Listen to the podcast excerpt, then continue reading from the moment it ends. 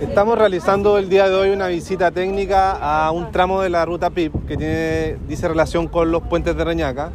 en donde hay que dejar claro que esta es una inversión desde el punto de vista urbano. Esto es una inversión desde el punto de vista intercomunal, en donde estamos hablando que está beneficiando a vecinos de la comuna de Viña del Mar, de la comuna de Concón, y también está disminuyendo los trayectos a todos los vecinos que van desde Valparaíso hasta Concón y viceversa. En total estamos hablando de una inversión de 22 mil millones de pesos. Y en este tramo específico de Reñaca estamos invirtiendo 2.600 millones de pesos. Este es un proyecto que ha sido trabajado con los vecinos desde hartos años, desde bastante tiempo que venimos trabajando con ellos. Lo que vamos a seguir haciendo es seguir escuchándolos porque sabemos que hay inconvenientes. Cuando se desarrolla una obra de esta envergadura, siempre hay inconvenientes, pero nosotros, como Ministerio de Vivienda y Urbanismo, estamos abiertos a seguir trabajando, a seguir escuchando a los vecinos para resolver todos los conflictos de ellos y de todas las personas que están haciendo. Estamos muy contentos con la puesta en marcha de los puentes sobre el estero Reñaca. Esta es la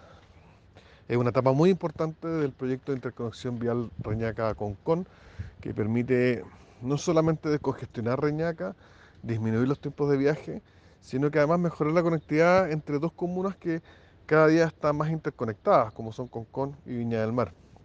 La verdad que durante ya hasta casi 10 días de funcionamiento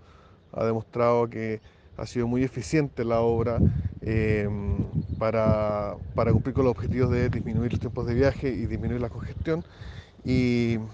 dentro del proceso adaptativo que han tenido los conductores, la verdad que ha sido muy buena respuesta por parte de ellos, estamos muy conformes y esperamos poder continuar con la,